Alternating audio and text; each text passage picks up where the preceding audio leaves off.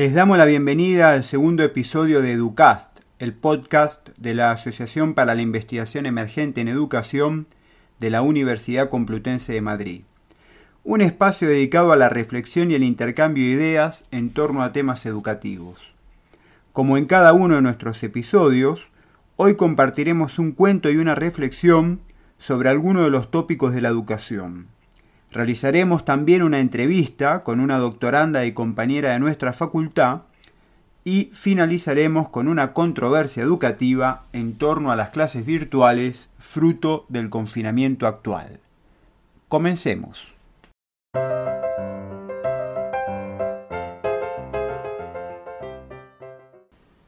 Bueno, estamos con Pepe Camas, maestro de educación infantil del Colegio Público Aurea López de Barbate, en Cádiz. Actualmente Pepe es tutor de una clase de cuatro años y jefe de estudios de su centro. Acumula una trayectoria de más de 32 años en educación infantil. En estos tiempos de confinamiento, Pepe decidió leerle cuentos a los niños y las niñas de su clase.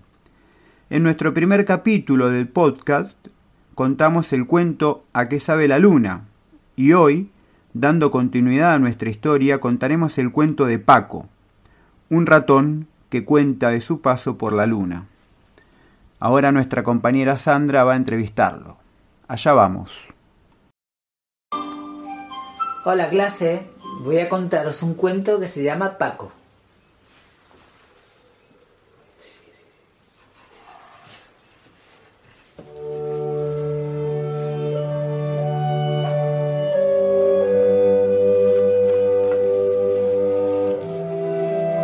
Está escrito por Laura Carballeira y está eh, ilustrado, los dibujitos lo ha hecho Blanca Barrio.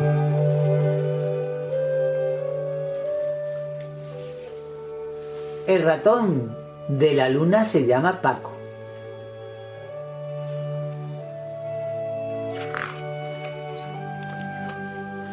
Paco se fue a la luna porque le habían dicho que era de queso fresco. Y como vosotros sabéis, a los ratones le encanta el queso.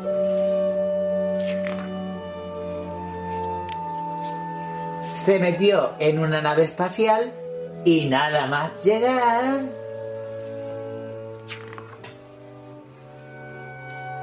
Se limpió los dientes y la segunda cosa que hizo Paco fue abrir mucho la boca. Y la tercera cosa que hizo fue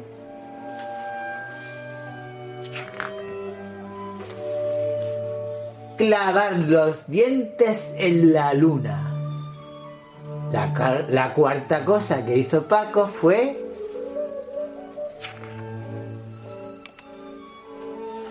romperse los dientes de delante. Pobre Paco. Después empezó a sentirse triste.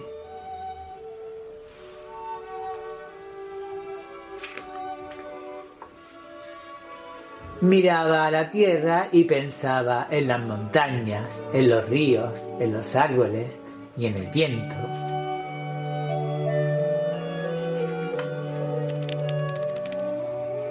Pensaba en los ratones.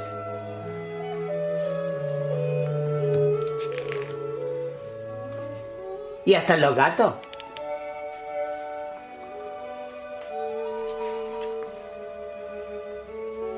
Y aunque era valiente, Paco no pudo evitar una lágrima. Pobre Paco.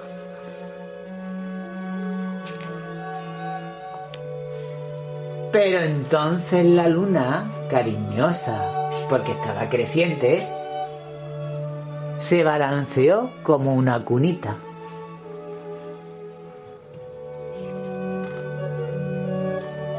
Y además cantó, cantó canciones que solo conocía ella, la luna.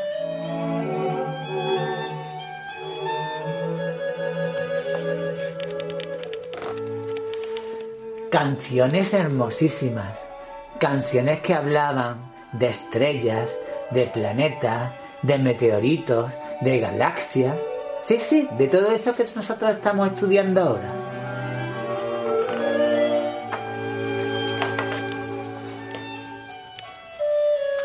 Paco se quedó dormido abrazado a la luna y sonrió.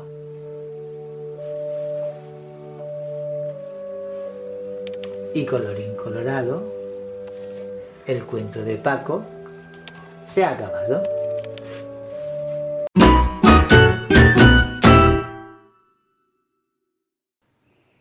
Sí, Hola Pepe, estamos encantados de que estés aquí con nosotros. Ya hemos escuchado tu cuento y la verdad es que es súper bonito. Y queríamos saber por qué, por qué elegiste este cuento. hola Sandra, buenas tardes. Pues yo he elegido este cuento porque la clase donde yo imparto clase eh, estamos estudiando el sistema solar.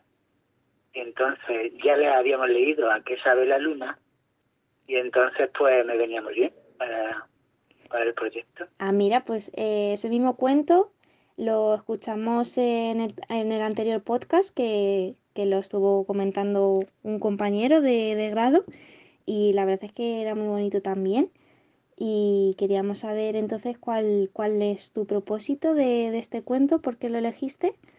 Es que mira, eh, yo pienso que el ratón que probó el, a qué sabía la luna se lo contó a Paco. Ah, Entonces Paco, es la continuación un poco del cuento, Paco se quedó maravillado y entonces prendado por el sabor que tenía que tener la luna. Él como lo que más le gustaba era el queso, pues hacia la luna fue. Muy entonces, bien. pues, por ahí, por ahí vamos. Qué bien. Entonces a los niños y a las niñas de, de clase les habrá gustado un montón cuando lo han escuchado, ¿no? A los niños les gusta, a todos les gustan mucho los cuentos, a todos.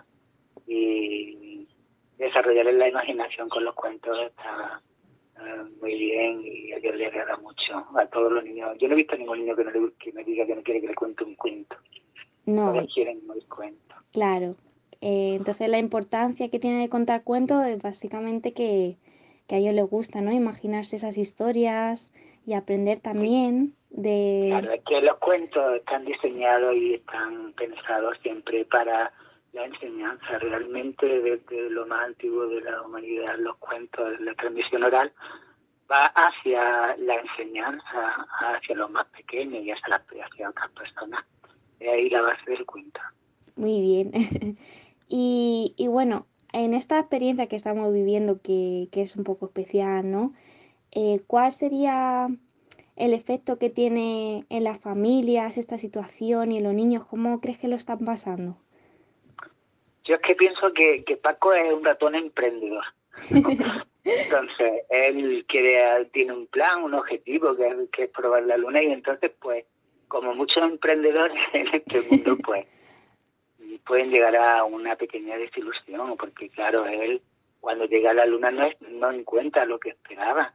Él esperaba, pues, una cosa deliciosa y se encontró con que perdió los dientes. Entonces yo creo que es muy importante en este tiempo canalizar lo que es la frustración de los niños, ¿no? El enseñarlos un poco a cómo se canaliza esa situación, ¿no? Entonces ya Paco cuando llega a la luna se da cuenta que no está, que no es lo que él, él esperaba, pues se frustra y, y lo primero que hace es llorar y luego ya buscar el cariño, lo que lo encuentra en la luna, que es el camino concreto para, para canalizar la frustración. claro, pues eh, es un mensaje muy bonito y, y muy necesario también. ¿Qué recomendaciones de lectura les harías a las familias que nos escuchan ahora mismo? Eh, ¿algún recurso que tú conozcas o alguna lista de, de cuentos? ¿O qué criterios pueden tener ellos para elegirlos? ¿Qué nos puedes Bueno, contar? a- a- en, la, en, en- en la edad que yo me, que me muevo yo es mucho dibujo y, y poco cuento y pocas letras. La, la palabra tiene que ser muy escueta, muy clara y, muy, y que llene mucho. Y el dibujo pues llena todo lo demás. Y entonces pues, cualquier, cualquier búsqueda en internet te puede dar los 10 mejores cuentos para edades de 5 a 8 años, por ejemplo y puedas encontrar un montón. Pero sobre todo eh, lo, lo importante es que se visualice un poco por la familia, que se vea el contenido y que sean cuentos que ayuden realmente a lo que es el desarrollo del niño de esta edad, pues lo que es la cooperación, lo que puede ser el saber estar y entablar amistad, todo eso va muy bien. Vale, fenomenal. Además ahora contamos con muchos recursos gratuitos Así que seguro hay que, que aprovecharlos. Eso es, eso es, eso hay que aprovecharlos. Ahora hay que utilizarlos. Y, y oye, ¿y qué le pasará al ratón Paco cuando se despierte? ¿Crees que... ¿Qué crees que va a ah, pasar? Este es el tercer cuento este que. Cuando lleguemos a clase, pues entre todos tenemos que inventarnos este cuento. Ah, muy bien. Cuando volvamos. pues... Entre todos, en la asamblea, pues intentaremos seguir la historia de Paco. Pues nada, cuando... Yo creo que Paco va, va a volver a encontrarse con su amigo y a, contar la experiencia con esa maravillosa luna. Muy bien, pues nada, cuando os inventéis la tercera parte, volvemos a hablar contigo y nos contáis a ver qué le pasa a Paco. Venga, Sandra, un abrazo. bueno, muchas gracias, Pepe. Hasta luego. Adiós.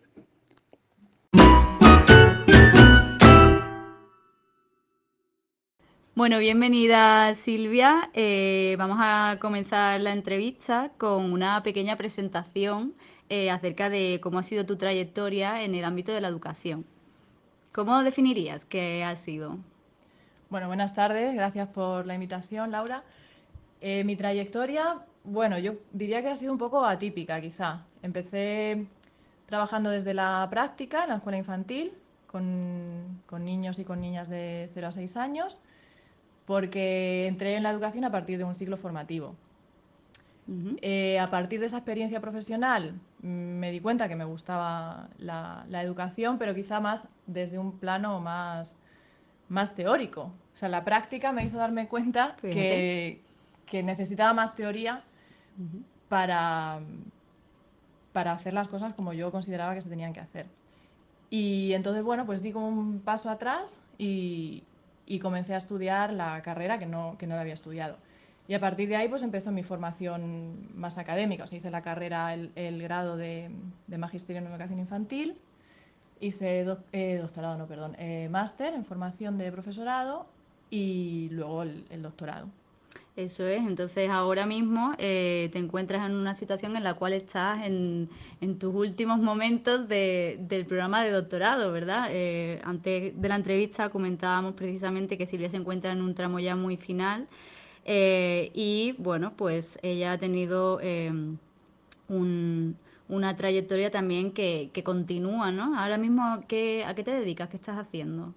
aparte de terminar esa tesis. Bien, bueno, pues como bien dices, estoy ahí en la, en la fase final de cierre, que parece que nunca se cierra el ciclo, pero bueno, mm, creo que veo ahí un poco la, luz al final.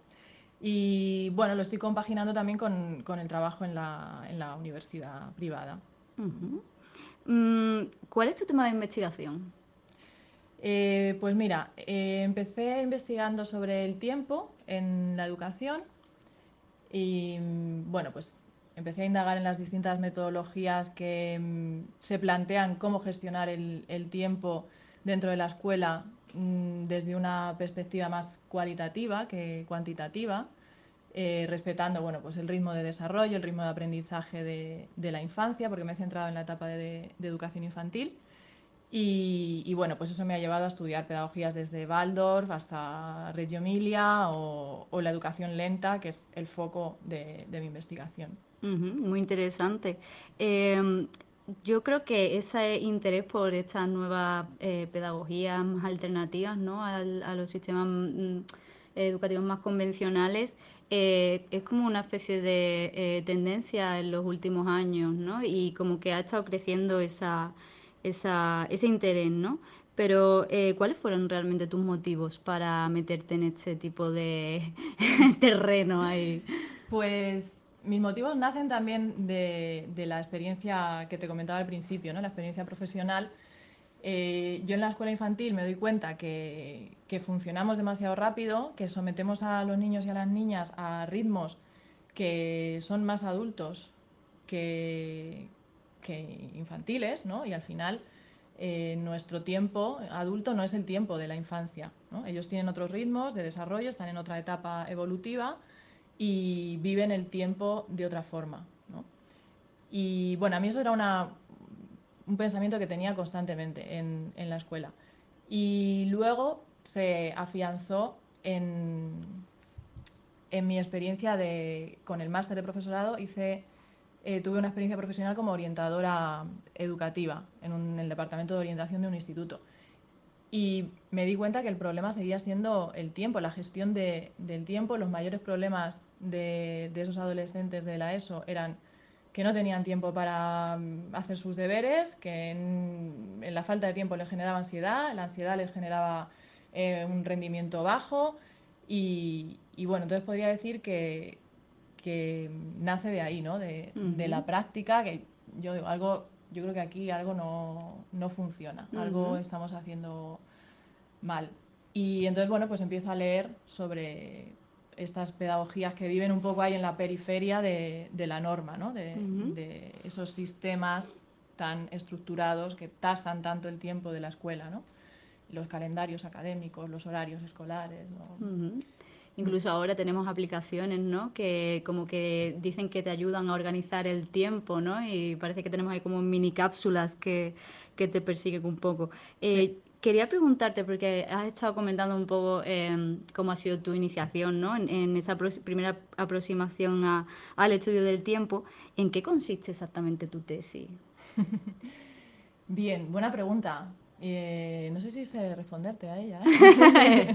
Estoy decidiéndolo ahora. sí, sí, sí. Bueno, eh, bueno, fuera de bromas. ¿En qué consiste la tesis? Pues es Em, digamos, una aproximación al concepto de tiempo desde distintas disciplinas, porque em, antes de, o mejor dicho, durante este periodo de investigación, eh, pienso, bueno, estoy investigando sobre el tiempo, pero ¿qué es exactamente el tiempo?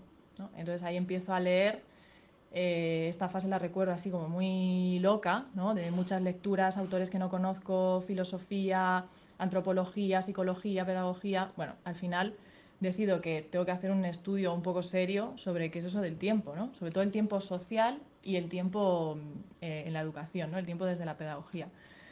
Entonces, digamos que consiste en ese análisis em, del tiempo desde distintas disciplinas para intentar descifrar qué es o qué no es, para llegar a la conclusión, básicamente, de que mm, no existe o que es un constructo, sobre todo social, el tiempo y a partir de ahí, a partir de esa idea de mm, si el tiempo no existe exactamente, es un, constructo social, ¿qué hacemos sometiéndonos a él constantemente y sobre todo sometiéndonos a él en la escuela, que al final es el ámbito en el que yo me centro. Y, y, bueno, entonces esa sería una primera parte de este trabajo y después me centro, como te decía antes, en esas pedagogías que dicen, bueno, eh, el tiempo mm, al final es algo, eh, una vivencia del ser humano y depende de la situación, depende del mm, contexto en el que se encuentre, se puede vivenciar de una forma o de otra. Entonces en la escuela tenemos que tratar sobre todo de que, bueno, estos son los, teóricos que, trabajan en esta línea que yo investigo, lo que dicen es, eh, el niño y la niña tienen que ser dueños de su tiempo y en la escuela hay que enseñar a eso, ¿no? Para que luego en la edad adulta no caigamos en, estos ritmos vertiginosos que nos conducen a ninguna parte. Esos ritmos frenéticos, ¿no? A los que estamos ahora mismo expuestos. Yo te escuchaba y me preguntaba qué tipo de lecturas recomendarías si alguien estuviera interesado en, bueno, pues eh, leer un poco acerca del tiempo en educación. Bien, ahora hay una tendencia o sea, hay una literatura muy divulgativa sobre el tiempo, parece que se ha puesto un poco de moda, mm, está casi como así, rollos de lecturas de autoayuda casi, como para cómo sobrevivir en... Em, y ahí yo he leído bastante poco, reconozco. Bueno, he leído a Honoré, por supuesto, Carlos Honoré. Em, hay una, como te digo, desde la filosofía hay tendencias mm, que van en la línea de, superar, pero yo en esas líneas no me he movido, o sea, no, no puedo recomendar una lectura de libros de divulgación porque eh, no me he movido ahí. Mm, entonces me he ido a Ser y Tiempo de Heidegger o a... Mm, podría hablarte de Durkheim, El tiempo social. Interesante. Eh, y bueno, son lecturas un poco ahí más durillas. Luego, como lectura un poco más divulgativa, eh, pues Elogio de la lentitud, eh, la pedagogía de la pedagogía de la lumaca, que es más ya en el, dentro del campo de la pedagogía. Y bueno, hay muchísima literatura. Bueno, veo que has leído muchísimo, como se puede, como se puede aquí percibir, eh, y creo que se evidencia bastante bien que estás en ese proceso final de, la tesis. Em, ¿Qué tipo de líneas de trabajo crees que se abren a partir de tu trabajo de investigación? Eh, que se me abren a mí, como ah, dentro de la investigación. Me gustaría seguir investigando sobre sobre el tiempo, aunque ahora también estando en la última fase de la tesis estoy también en periodo amor-odio. ¿Sigo o hago algo súper distinto? Pero no, creo que tengo que seguir en, esta línea. Entonces, eh, ahora me apetece em, indagar un poco en escuelas que en España, porque mm, yo la investigación la he centrado, la parte experimental, digamos, en, en Italia que es donde nace el movimiento de, la pedagogía de la Lumaca. Y, en España eh, parece que se está recepcionando un poco esta, esta pedagogía. Empieza en Barcelona, no sé si por la proximidad ahí con la hermandad con Italia, sí. y, bueno, ya hay una tendencia que, bueno, que se puede denominar como tendencia, ¿no? porque hay varios centros en, en Cataluña eh, que siguen esta, esta pedagogía. Entonces, bueno, pues mm, me apetece indagar por ahí. Bueno, te invitaremos, te invitaremos cuando, cuando sigas trayendo conclusiones interesantes. Ahora vamos a encaminarnos hacia un tipo de pregunta mm, que sería como más interesante para aquellas personas que están interesadas en realizar un doctorado. Eh, por lo que yo te preguntaría, ¿qué ha supuesto para ti el doctorado?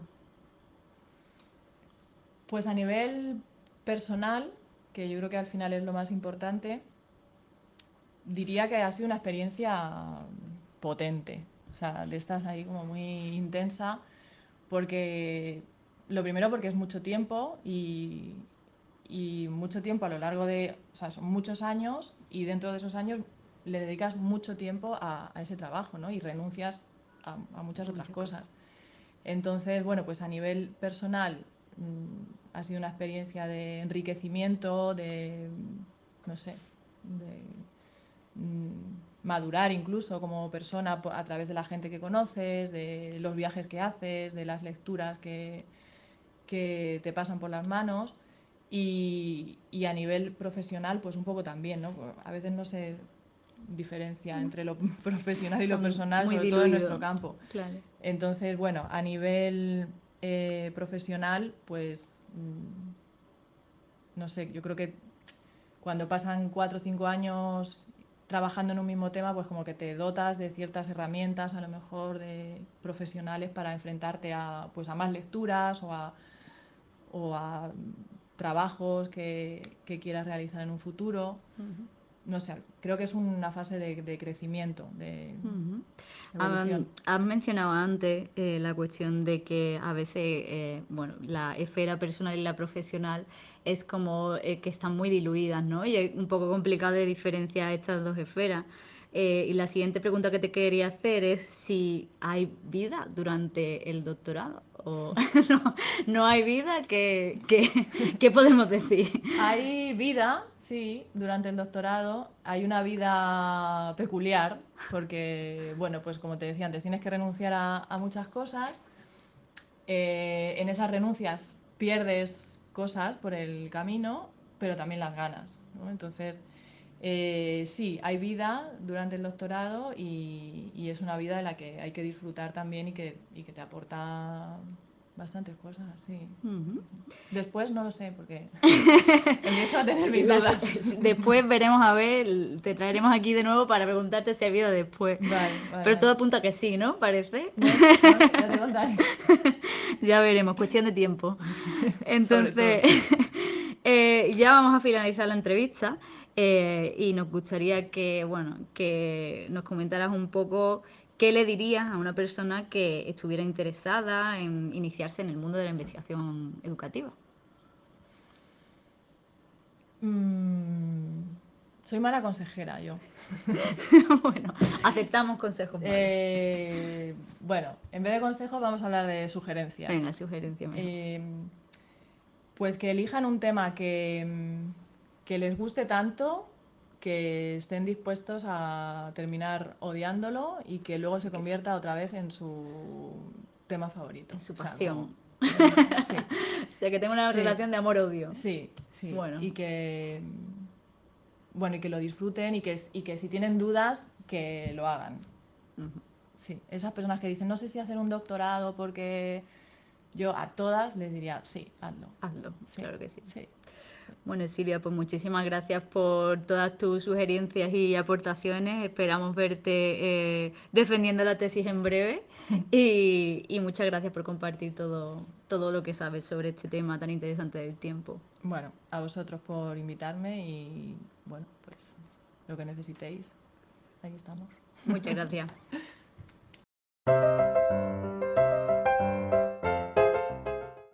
Bien, estamos con Pablo, estudiante del doble grado de Magisterio de Primaria y Pedagogía. Buen día, Pablo. Muy buenas, ¿qué tal? Bien, todo bien. Quería preguntarte en esta controversia del día de hoy, en, en estos tiempos de, de confinamiento, donde de manera un tanto express hemos tenido que reconvertir la, la lógica de las clases presenciales en, en clases virtuales, eh, en clases a distancia. Eh, que, ¿cómo, ¿Cómo te sientes con esto? ¿Qué piensas con respecto a esto? En definitiva, si crees que es lo mismo, si necesitamos las clases presenciales o no. Pues qué, qué buena pregunta. Y además ahora que cada vez se puede priorizar más para tener un título, se puede ya sacar a través de cualquier método informático o cualquier plataforma. Yo personalmente eh, prefiero obviamente la parte presencial, pero porque creo que al final eh, en cualquier proceso de aprendizaje eh, la experiencia con las demás personas es una prioridad. Y creo que esto eh, de cierto modo se pierde por el, por el hecho de estar virtualizándolo todo. Que ahora es una necesidad, obviamente, no ahora se trata de intentar sacar el mayor rendimiento de las plataformas que tenemos y, intentar buscar que eso no frene, por decirlo así, el aprendizaje de las- los distintos centros educativos, ya sea universidad o colegios. Pero, pero bueno, es una es difícil. Yo lo pensaba el otro día y digo, al final la comunicación eh, no es solo el mensaje. En cualquier proceso de aprendizaje no, no, no podemos reducir eh, una comunicación entre las personas a solo el mensaje. Hay un contexto, hay un lenguaje no verbal. Que es verdad que se pueden hacer ahora vídeos y puedes hablar con alguien a la vez que le ves, pero estamos perdiendo algo más grande, ¿no? Eh, eh, en ese contexto también hay un aprendizaje, en ese lenguaje, en, en la, en la entonación. Hay cosas que se pierden al final por, por este medio de transmitirnos, ¿no? Sí, tú sabes que mm, eh, la otra vez, en el otro encuentro que tuvimos, hablamos de, de aquel libro que estábamos trabajando en el grado de pedagogía. El libro de George Gurdorf, eh, Gusdorf, el filósofo francés que eh, se titula ¿Para qué profesores? ¿no? Y en un momento del libro, Gusdorf, eh, me, me acuerdo ahora, dice, bueno, para un inspector de educación, para alguien ajeno al aula, ¿no? que, pasa, que pasa por el aula, eh, encuentra que hay un profesor eh, dando un único mensaje a 30 estudiantes. ¿no? Lo que le importa es la media aritmética, dice él, dice Gusdorf, y, y cree ingenuamente, ¿no? muy, muy confiado en la eficacia del lenguaje, que ese mensaje es el mismo para los 30 estudiantes. Y dice, dice Gusdorf, eso para un inspector, pero para un maestro, lo que hay en un aula son 30 diálogos dif- eh, diferentes, ¿no? Eh, porque la base pe- pedagógica, la base del encuentro pedagógico es el diálogo. Entonces te quería preguntar si es esta presencia ¿no? de- del diálogo concreto, eh, del aula, ¿no? Eh, de, de la gestualidad, de las miradas, de las palabras que se cruzan, que nos descolocan, que nos acompañan, que nos interrogan. Si es esto lo que tú echas en falta, ¿no? Eh, si en el fondo ahora mismo no se está reduciendo todo a un flujo de información, a una especie de monólogo repetido, ¿no? Eh, Exacto. Sí, habla, habla tú. Sí, creo, creo que en parte es eso, ¿no? Al final nos están llegando pues correos de profesores con cómo renuevan el calendario de cierto modo para reajustarse y yo lo entiendo de verdad. Al final creo que también eh, en su, desde su trabajo tienen que asegurarse de que ciertos contenidos nos llegan y, aprendemos, pero claro, yo lo pienso y, y, yo, yo lo pensaba el otro día, digo, podemos tener momentos con, unos, con un libro, con unos apuntes, eh, estar concentrado y sacar muchísimo y exprimir un montón lo que estás estudiando. Pero hay algo en, en estar con, cuando hablas con profesores o incluso con tus compañeros en el aula, que cambia mucho más. Y es que al final eh, también se aprende mucho preguntándonos. Y si, y si tú con el libro o con lo que estás no te estás gestionando preguntas, eh, no hay, no hay una manera de parar, de intentar escuchar, de aprender. Y eso, si, si el aula, el aula se, se, convierte en lo que tiene que ser, en, en, preguntas y en buscar el conocimiento, no en darlo y en, digerirlo directamente, eh, sería estaría mucho mejor, ¿no? Y al final eso creo que lo estamos perdiendo por el hecho de estar lejos. Incluso nosotros nos estamos haciendo Skype y todo para, para poder mantenerlo, para ir sacando los trabajos que nos piden, porque los trabajos son en grupo. Y al final te das cuenta que dedicas media hora, 45 minutos a hablar del trabajo, pero es que luego necesitas una hora para contarte cómo estás, para, para priorizar otras cosas que, cuando vas a la universidad las haces antes, porque es muy difícil entrar al aula si no. Claro, eh, claro, efectivamente. Sí, justamente esto que tú comentas, ¿no? Es, es eh, lo que lo que estaba lo que estaba diciendo antes, ¿no? De, de el peligro de, de reducir esto eh, a, información, a aprendizajes, a competencias, ¿no? Y no a, a, a, la formación de, de seres humanos, ¿no? Em, ¿Qué piensas al respecto? Eh, nos quedan unos minutos acerca de la posibilidad que nos abre esta crisis, em, de, en un futuro reconvertir la, educación y la enseñanza en, en, una enseñanza a distancia, ¿no? Yo ¿Te gusta la idea? Te, asusta la idea? Me asusta completamente, porque uno porque estoy estudiando para ser maestro y no me mola la idea de tener que eh, comunicarme con alguien que está a mucha distancia, por muy cerca que esté la pantalla del ordenador. Y, pero ya no por, el hecho de tener un futuro trabajo, sino por el hecho de que al final yo las pocas experiencias educativas con campamentos con chavales que he tenido, eh, te da mucha más fuerza y, eh, te das cuenta de lo potente que es la parte de la convivencia y lo poco que lo poco que ganan con la preparación de unidades didácticas de o sea, todo el tema del papeleo es muy necesario para que la convivencia y, el hecho de comunicación vaya bien. Pero al final lo que tiene sentido para mí es esa experiencia. Entonces yo me preguntaba hasta qué eh, me preguntaba también porque hasta qué punto estamos perdiendo el tiempo en muchas universidades y en muchas asignaturas con profesores que solo se dedican a transmitir información porque si lo que están lo que estaban haciendo en las aulas se puede mantener exactamente igual a través de un medio virtual, quiere decir que algo hay que, algo había que cambiar en lo otro también. Entonces nos creo que eh, esta crisis nos tiene que hacer ver un poco, echar en la mirada para atrás, ¿no? No, no intentar digitalizarlo todo, sino aprovechar las tecnologías, pero de un modo que, volvamos un poco también a, a la conversación, ¿no? Yo creo, lo decías tú ahora, lo de formar en competencias. Yo creo que está bien que la gente esté formada, pero hay como una especie de supremacía del contenido sobre la reflexión en general, ¿no? De eh, necesitamos aprender a hacer ciertas cosas, pero solo cuando es necesario el contenido para saber tomar decisiones, pero también hay que saber tomar decisiones y en ese proceso hay una reflexión. Entonces, esa reflexión se nutre mucho más cuando hay dos personas, cuando hay tres, cuatro, cuando las personas están dialogando entre ellas que no quiere decir que, que, haya que dejar en los momentos de estudio personal de leer un libro, de contrastar opiniones individualmente. Pero creo que estaríamos perdiendo completamente el concepto de universidad, que es el del que hablamos en el podcast anterior, o, o en cualquier otro, otro espacio de encuentro de donde se aprende. Bueno, Pablo, lamentablemente me encantaría seguir, pero nos hemos pasado un poquito el tiempo. Eh, te agradezco mucho por esta conversación y nos encontramos en la próxima. Genial, Marcelo, un placer hablar contigo. Igualmente, un abrazo. A la próxima.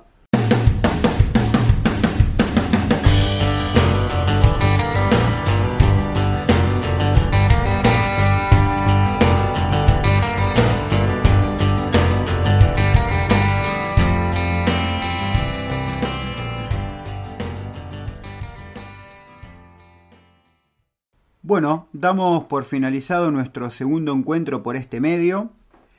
Queremos agradecer a todas las personas que han participado nuevamente. Esperamos que les haya gustado. Y para terminar, vamos a dar el correo que es a asociacioninvestigación.gmail.com donde nos pueden enviar alguna controversia educativa y también nos pueden escribir a nuestra cuenta de Instagram que es arroba asociación-est-investigación. Nos vemos en la próxima. Hasta luego.